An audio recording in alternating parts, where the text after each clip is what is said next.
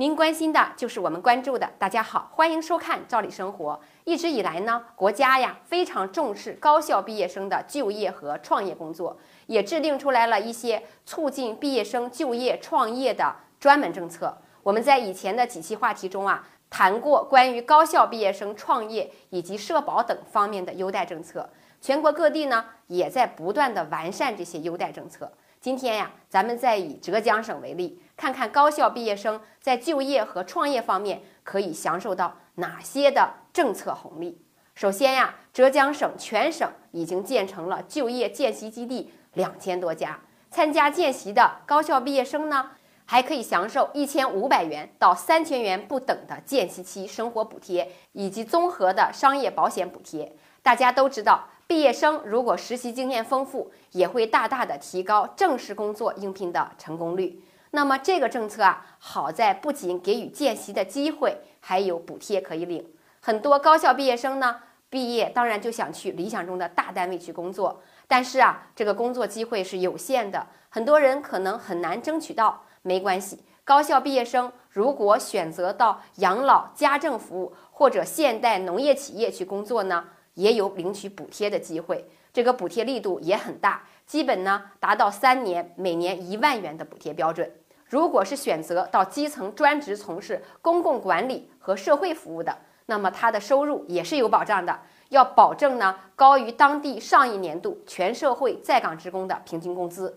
如果高校毕业生毕业后选择灵活就业，也是有优待政策的，是什么呢？就是能够享受到社保的补贴，而且啊，补贴的标准还挺高的，基本达到社保缴费的三分之二。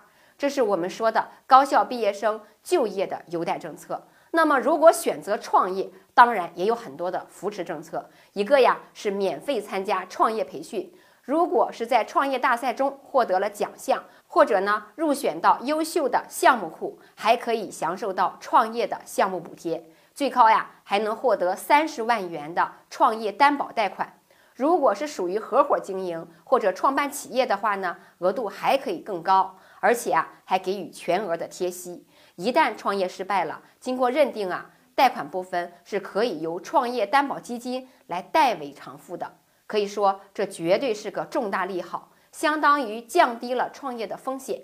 还有一个利好啊，就是如果你创办像养老啊、家政服务啊或者现代农业企业的，还可以享受为期三年、总计十万元的创业补贴。